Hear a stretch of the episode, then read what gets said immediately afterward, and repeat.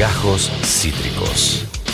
El formato podcast de Cítrica Radio me acabo de enterar hace instantes nada más, un testigo aseguró que, eh, y esto es, esto es importante porque no es el testimonio de eh, los pibes que viajaban en el auto con Lucas, sino un testigo que estaba en la zona aseguró que los policías nunca se identificaron, algo que ya sabíamos, algo que ya suponíamos, ¿no? Pero toda prueba es bienvenida, eh, y que pensó que eran ladrones él también, al igual que lo que le pasó a Lucas, ¿no? es más, aportó un video que él grabó con su celular, y esto yo creo que puede llegar a ser importante. ¿Videos de cámara de seguridad? ¿Se sabe si hay? la verdad es que no lo sé, supongo que tiene que haber por por la zona. Pero realmente es insólito y esto marca el accionar este de la policía, justamente de esta policía Pompeya Barracas, ¿no? La, protagonista de, de Horror Show y de tantos horrores que suceden en el día a día en, la ciudad eh, de Buenos Aires y en todo el país, la verdad, ¿no? Que cada vez sorprenden menos. Que cada vez sorprenden menos, este, pero cada vez preocupan más. Y para hablar de estos temas estamos con nuestra querida amiga María del Carmen, la negra eh, Verdú. Ella es militante antirrepresiva, la número uno, es titular de la Coordinadora contra la Represión Policial Institucional, la CORREPI,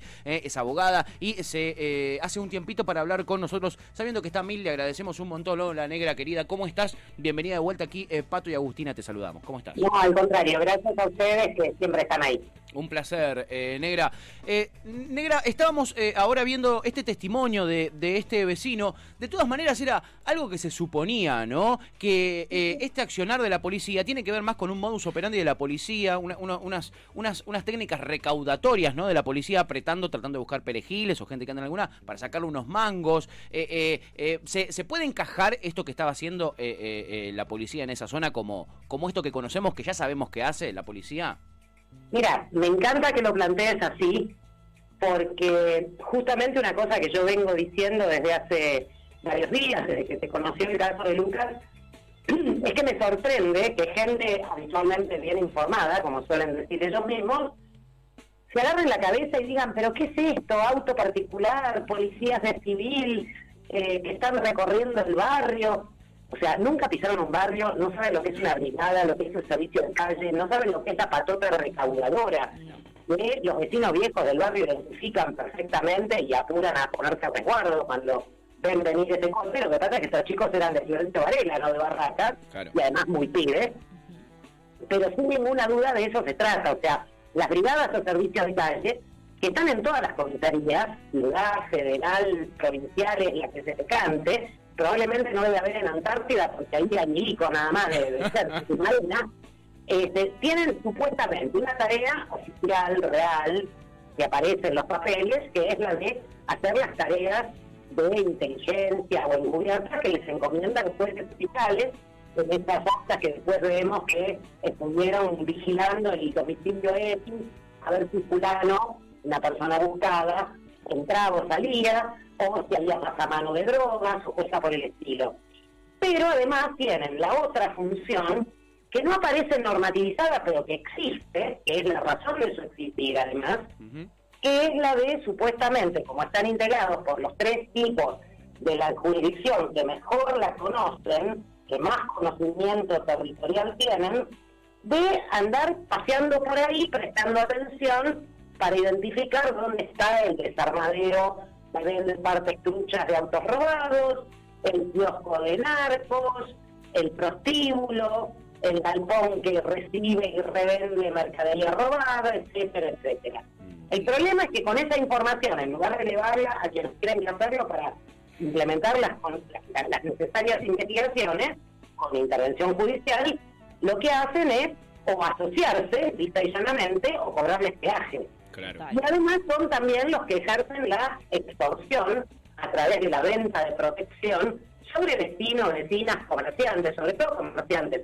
Anda a cualquier barrio de laburantes y habla con el almacenero de la cuadra y preguntarle si no recibió la visita de esa patota que con mucha sonrisita le dijo, mire, con la inseguridad que hay, usted tendría que contratar una parada permanente de la policía, servicios adicionales, por ahí el tipo dice, no, mira, no hace falta, acá en el barrio nos cuidamos entre todos, nos conocemos, mis clientes son de confianza, y púmbate, al día siguiente lo, lo vinieron a afanar. Y al segundo día vuelve a caer la patota y dice, ay Dios, que lo afanaron. ¿No le parece que tiene que contratar la seguridad? Ahora cuesta el doble, porque claro, le tienen que pagar a los que reclutaron para que fueran a afanar. claro. Claro. O sea, de eso estamos hablando y eso, a ver, lo sabe cualquiera que, que, que camine un poco, Tal cual. cualquier barrio que no necesita ser un barrio, una villa miseria. O sea, esto sucede justamente en los barrios de medio pelo, porque es donde la extorsión es posible. Vos no podés extorsionar al que no tiene nada. No, Exacto. No, no, tal Exactamente. Cual, tal cual. Bueno, de negra. hecho, con esta misma comisaría, cuando era la 30 de la Federal, Sí. Torrepi tuvo la famosa causa de Desiderio Mesa, que era un vecino de Barraca, que tenía antecedentes penales porque había cometido un par de delitos contra la propiedad, sin ningún tipo de violencia en su juventud, y el tipo se dedicaba en plena crisis 2000-2001 a comprar mercadería por mayor en Buenos Aires, ropa de chicos, ropa de bebés, y como tenía una camionetita que había comprado con una indemnización, se iba al interior de la provincia de Buenos Aires, a pueblos como Capilla del Señor y qué sé yo, a venderla. Lo esperaron un día en la puerta de la casa, lo detuvieron por averiguación de antecedentes, cuando en realidad sabían perfectamente quién era y qué antecedentes tenía, que ya no eran computables porque tenía la pena cumplida. Le pegaron cuatro bifes en el servicio externo en la oficina de la comisaría.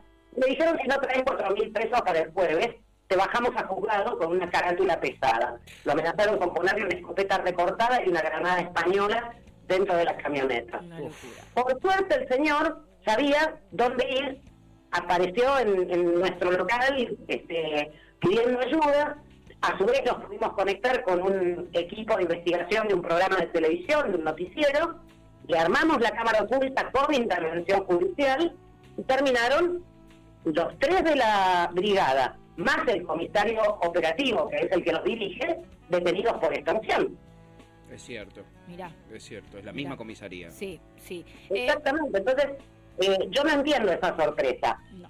pero sí en esto nos, nos permite ratificar y fortalecer porque desde hace muchísimos años Cornetti viene molestando e insistiendo en como una de las primeras medidas que exigimos dentro de nuestra agenda urgente antirrepresiva con la prohibición del uso del arma de fuego cuando el funcionario está de civil y uno no puede identificarlo como policía.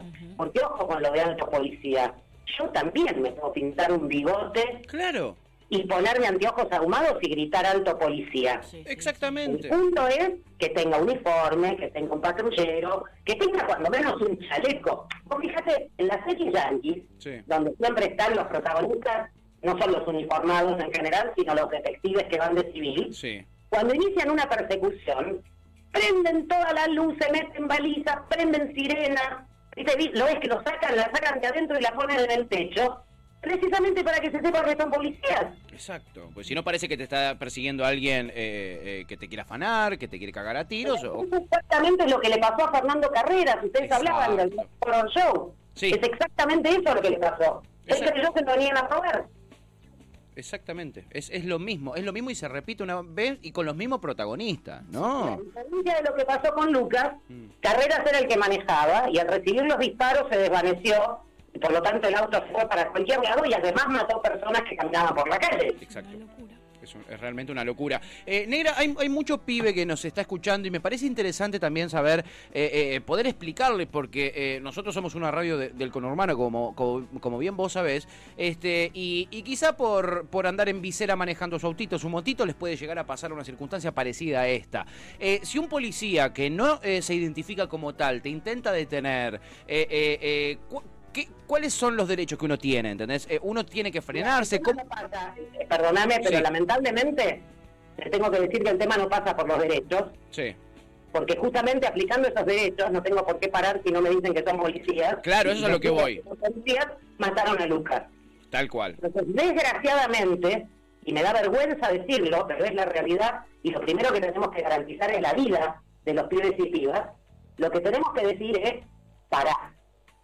No solamente parar, sino responder la requisitoria, mostrar tu documento que no estés obligado a hacerla, Sí. hacerlo, responder a dónde y a dónde vas, aunque tampoco estés obligado a hacerlo, pero ojo, porque estos milicos, así como le dieron pinta de narcotraficantes, porque eran testigos jóvenes morochos en un auto en buen estado, Con gorrita. eso lo declaró, lo declaró uno de los policías, Sí. parecían narcotraficantes. Mirá vos. Eh, No, no, por eso. O sea, cuando ven a los de Nordelta no piensan que No, son narcotraficantes. de hecho las abrazan, ¿no? Están borrachas, les gritan negros en la Y cara y les dan abracitos. la concentración de narcotraficantes está ahí, no en barracas. Pero bueno, Total. Efectivamente. volviendo a la pregunta de qué Sí. hacer.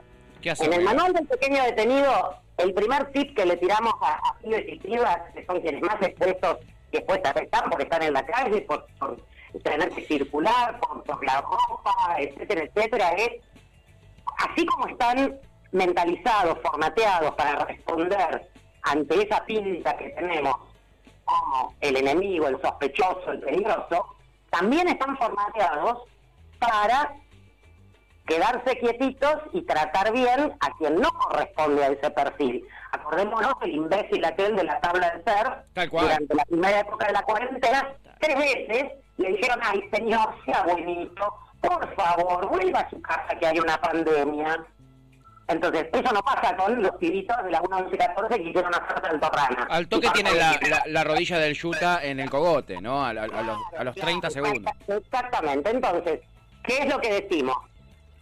Ponete el cassette en la cabeza, no la bardies, no mostres miedo, Sí. pero habla con la seguridad, la firmeza y el respeto, entre comillas, que manifestaría el hijo del ministro en esa situación.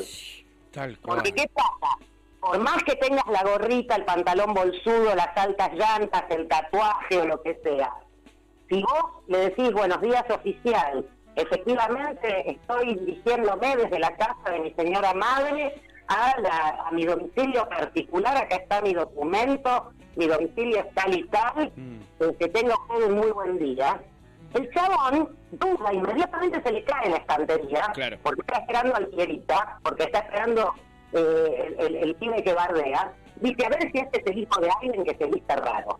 Claro. Bien. Bien, Y cambia importantísimo. completamente la actitud y te puedo traer fila, fila de gente a la que esto le ha funcionado, empezando por mis propios hijos, Sí. empezando a quienes ya casi no les pasa porque ya son gente grande, este, pero eh, fueron adolescentes durante el menemismo y durante el dualismo y durante la alianza, este, y te puedo traer cola de compañeros y compañeras de Correpi. Ya te cuento una, una- anécdota para que se entienda Sí. este, cómo, cómo funciona la ayuda. Eh, ayer cuando estaba yendo para la marcha, Sí. yo tengo un problema de locomoción porque tengo un tobillo hecho pelota, Mm. por eso ustedes me ven muchas veces cuando son marchas muy largas, Sí. con mucho plantón, que enseguida busco dónde apoyar el traste y sentarme. Sí. Un, un tobillo en bastante mal estado. Entonces siempre trato para las movilizaciones de dejar el auto estratégicamente ubicado de forma tal que al terminar, que ya sé que estoy destruida, tenga que caminar poco para ir a buscarlo. Bien. Esto significaba estacionar muy cerca del Congreso ayer. Claro. Alrededor de Congreso ya había eh, retenes de policía y de gente de tránsito de ciudad que no te dejaban seguir con el auto. Cuando llegué a uno, mi reacción inmediata, yo el verso que uso es sacar la credencial donde tengo la dirección del estudio, que está ahí en Corrientes y Callao, y decir, no, mire, estoy yendo a mi garage, que es cierto que tengo alquilado un garage al lado de la oficina para guardar el coche cuando voy a provincia. Claro. No terminé de decir voy a, que el tipo se cuadró, me hizo la venia y me dice, y, a- y le gritó a los de tránsito, déjenla pasar que es la de Correpi. Ah, Va la marcha. Mira. O sea, no somos invisibles. No. No. No, no, ni hablar. Ni en pedo. Ni Y esto hablar. fue ayer nomás. En otras circunstancias, ese mismo reconocimiento te puede costar muy caro. Total. ¿No es Totalmente. cierto? Pero en este tipo de situaciones, para el chabón fue como sabía que había, porque además, ojo, ayer la cana tuvo orden de no aparecer, no veías un solo cana en todo el recorrido de la marcha. Sí, estaban de civil de filmando, civil ¿no? filman- No, claro. eso, eso- eso por supuesto. A Obvio. ver, vamos a revisar de policía de civil filmando. No, no. Siempre digo, compas, maquilladitos a las marchas, porque sabemos que nos filman, saluden, de hecho, solemos, solemos eh, saludar con la manito muy amablemente cuando los vemos. Mira. Eh, pero, pero en serio, no había un operativo como suele haber en otros Sí. tipos de movilizaciones, este, precisamente porque con este clima social en la ciudad de Buenos Aires, a partir de lo de Lucas, no podían permitirse que hubiese algún tipo de situación. No, ¿No claro. es? Eso es lo que explica por qué dejarla pasar es la de correr y la marcha. Claro. totalmente, lo tenían bien calculado. Sí, e importante me parece también eh, decir y no dejar de mencionar que el caso de Lucas, por, ah, por determinadas circunstancias, eh, se hizo muy, muy, muy viral, se, se conoce, se hizo mediático, lo hablan todos los medios, pero la verdad es que esto es moneda corriente y los casos de gatillo fácil son lamentablemente eh, muchísimos, muchos ni siquiera se saben, digo, y la- en la impunidad de los policías ante estos casos también se demuestra en el plano de le plantaron un arma, digo, a ese nivel, ¿no? Eh, queda queda eh, Movieron rápido la nota en los medios para que digan que fue un enfrentamiento Sí, a balas, sí, a sí. Lo que pasa es clave lo que están diciendo, compas. ¿Por qué? Porque efectivamente historias como la de Lucas leemos todos los días, o por lo menos día por medio, correcto. Sí. Y en el diario, si sale, sale lo del enfrentamiento, el tiroteo, el peligroso delincuente abatido. Mm. Ahora, ¿cuál es la diferencia? ¿Qué es lo que hizo que se rompiera ese muro de silencio azul en este caso? Que en lugar de salir de una pizzería o de bailar, como salía Cristian Paraguita Toledo en 2017, cuando también se cruzó con un policía de civil y de auto a auto tuvieron una puteada por, por una cuestión de tránsito y el policía también le dio cara de sospechoso y lo persiguió a él y a sus dos amigos 20 cuadras, disparó 12 veces y terminó matando a Cristian. Situación idéntica, misma comisaría, los dos pibes detenidos en lugar de detener al policía que declaró inicialmente como testigo calcado. ¿Cuál es la diferencia entre uno y otro? Que Lucas y sus amigos salían de haber estado en un club donde él jugaba en las inferiores, o sea que había una relación, un vínculo con la familia, porque es un pibe chico, menor de edad, habrá empezado a jugar mucho más chico todavía, y un club que además, según me enteré en estos días, no lo dirige cualquiera, sino un señor bastante importante, Chiquitapia. que inmediatamente levantaron el teléfono y empezaron a contactarse con periodistas de su área, o sea, deportivos, Sí. que fueron los que dieron la primera voz a la familia. Fíjate cómo fue la secuencia horaria. A las 9.45 más o menos, alguien de Correpi vio el primer cable de Telam que hablaba del enfrentamiento en Barracas, delincuente abatido, y mandó la nota a nuestro grupo de construcción del archivo Sí. para seguirlo. Lo leímos quienes tenemos la especificidad de hacer el control de los casos. Claro. Inmediatamente dijimos, apartémoslo, estemos atentos, Mm. porque además el pibe estaba vivo, con lo cual también había que ver la- la- el desarrollo de la situación de salud. Pero dijimos, ojo, porque acá esto huele a gatillo fácil a esta altura que imaginas que fumamos abajo del agua Pero con el claro. tema de, de los titulares de los diarios. No había relato de eh, tiroteo real, de improntas de otras balas, de policías heridos, de vainas o de, o de armas de fuego secuestradas, porque incluso la que apareció de plástico, de juguete, estaba en el baúl. Sí. Entonces ya, ya lo colpateaba a gatillo. Sí, claro. No había transcurrido otros 45 minutos que lo escuché a Gustavo Gravia en la radio, Sí. periodista deportivo, diciendo, no voy a hablar de deportes, voy a hablar de la policía, porque me acaba de llevar la, llegar la información de que esto no fue así, fue así, y se puso a explicar por qué era falsa la versión policial. A partir de ahí me dediqué a cambiar todos las, los diales de todas las radios de mayor audiencia de la ciudad. Sí, Los periodistas deportivos estaban diciendo eso. es verdad. Mira, Yo lo los escuché por Gravia también. Judiciales o de sociedad. bien. Es Entonces, si eso no hubiese ocurrido, que es lo que señalaba muy bien tu compañera recién, Sí.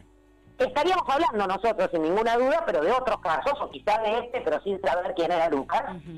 Tal cual. y estaríamos aguantando una andanada de discursos de punitivismo extremo, hablando de una nueva situación de inseguridad en barracas y la falta que hace poner la Y, y de convertirlos en queso gruyer y este corrimiento que hay de repente que, que estamos viviendo del discurso hacia, hacia este punitivismo tremendo, ¿no? Que, Sí, y nunca hablando de la base del problema, ¿no? cual. De la, eh, la, la- la desigualdad social y cuáles, eh, ¿no? Cuáles son las cuestiones que también como sociedad eh, tenemos que modificar para que estas cosas no pasen, porque parece que es todo, todo, todos venimos de un repollo. Pero, a ver, no solo eh, como sociedad tiene que ver con la cuestión de cómo se perciben estos temas a nivel masivo y demás. Pero acá los que tienen que tomar conciencia y decidir si van a hacer algo o no son los que dirigen las fuerzas de Sí. seguridad. Y estos no somos ni ustedes ni nosotros. ¿sí? Son los señores que ocupan los puestos que corresponden como jefe de gobierno, ministro de seguridad, gobernador, presidente, etcétera. Fíjate que hay medidas muy conducentes y que serían tremendamente eficaces para disminuir de manera muy importante la letalidad, la incidencia en materia de muertes del gatillo fácil o de las muertes en cárceles y comisarías, como el caso de Antonio Martínez, este señor de 35 años en la comisaría de San Clemente del Tuyú, en el partido de la Costa, Impresionante. de muerto en la tortura. Impresionante. Eh, solamente dos te menciono. Quitarle el arma reglamentaria a todo funcionario de fuerza de seguridad que no esté debidamente identificado como policía en funciones. Bajás a más del 50% el gatillo fácil, porque en esa proporción es que matan de civil. Claro. Segunda, cumplan la sentencia de la Corte Interamericana de Derechos Humanos en el caso Bulat y eliminen todo el sistema que de normas y de prácticas no normadas que facultan a las fuerzas hacer esto que estábamos hablando, interceptar, identificar, requisar y detener personas a pura discrecionalidad, arbitrariamente, y bajás a la mitad las muertes en comisarías, porque la mitad de las muertes en comisarías no ocurren sobre personas que están detenidas acusadas de un delito y al día siguiente van a declarar ante un juez o un fiscal, sino a quien como Martínez están demorados por una contravención que le tendrían que haber notificado en la calle y mandado a su casa. Exacto. Y lo terminan matando en la comisaría. Exactamente. Entonces, no me vengan con que no se pueden hacer cosas, y mucho menos cuando frente al discurso Terminator del queso gruyere, Sí. la respuesta del otro lado de la grieta, en lugar de ser pará, pará, pará, que estás haciendo apología del crimen de Estado, nosotros reivindicamos lo que dijo Alberto Fernández cuando asumió la presidencia de que hay que terminar con la lógica del gatillo frágil y del disparo por la espalda, la respuesta, en cambio, en lugar de ser esa, es pará, pará, pará, no me digas blando que yo tengo 150 batidos en dos años de gestión. Sí, tal cual. Tal Un verdadero parte de guerra. Sí, efectivamente. Absolutamente. Y un Sergio Berni en la provincia y un Aníbal No, Fernández en Nación. Esto, justamente. Y vos fijate, de esos 150 casos, imaginás que inmediatamente chequeamos, en el mismo lapso, esos dos años de gestión Berni, teníamos hasta ese día registrados, porque hubo lamentablemente otros posteriores, Sí. eh, teníamos 143. Quiere decir que hay siete que los descartamos porque entendimos que eran enfrentamientos reales. Mira, 7 sobre 150. solo siete, ¿entendés? Mirá lo que es, mirá lo, es una locura, Una locura. una locura. Porque ustedes saben que en el archivo no registramos los casos reales Claro. en que se debía utilizar el arma, ¿no? Exacto, exacto. En los, ca- en los casos en los que sí, que, mira vos, son la minoría, ¿no? Enorme Son minoría. La enorme minoría. En Negra, sabemos que estás a punto de entrar a, a- a una Sí, Estoy audiencia. esperando ya una audiencia. Por eso, te, te sabes, sabemos, mira, ya lo teníamos calculado, sabíamos que ibas a estar por entrar. Te agradecemos muchísimo por, por tu tiempo y, y- y por la docencia negra, como siempre. La, la, la audiencia también te lo agradece y, y nosotros, obviamente, ya lo sabés, lo mucho que. Nos que- vemos el 17 de diciembre, 6 de la tarde, Plaza de Mayo, archivo 2021 y el informe anual. Allí estaremos, allí estaremos y Un nos estaremos movilizando. Abrazo enorme. Ahí estaba la negra Verdú, que estaba a punto de ingresar, ¿eh? A Sí, punto de ingresar. Yo, ATR siempre. yo pensé que iba a, a- a- a cortar antes, pero cortó en la puerta de, de- de- del juzgado. Así es. Genia la Como negra. siempre, entren a las redes sociales, a la página oficial de Correpi, que es correpi.org, si no me equivoco. Sí. Y les que puedan, por favor, colaboren, que la verdad es que es recontra importante. Es una organización sin fines de lucro, pero es una asociación civil también creo que es. Pero la verdad es que es importante que estos espacios eh, sigan funcionando y para eso, lamentablemente, como para todo, para llevar adelante estas cuestiones, se necesita el aporte de los que puedan, les que puedan. www.correpi.org y en Twitter, Correpi, así como lo escuchan, también síganla a la Negra Verdú, que se llama así, la Negra Verdú, en, en Twitter, todo el tiempo subiendo este tipo de información tan importante. Esto fue Gajos Cítricos. Encontrá los contenidos de Cítrica Radio en formato podcast en Spotify, YouTube o en nuestra página web.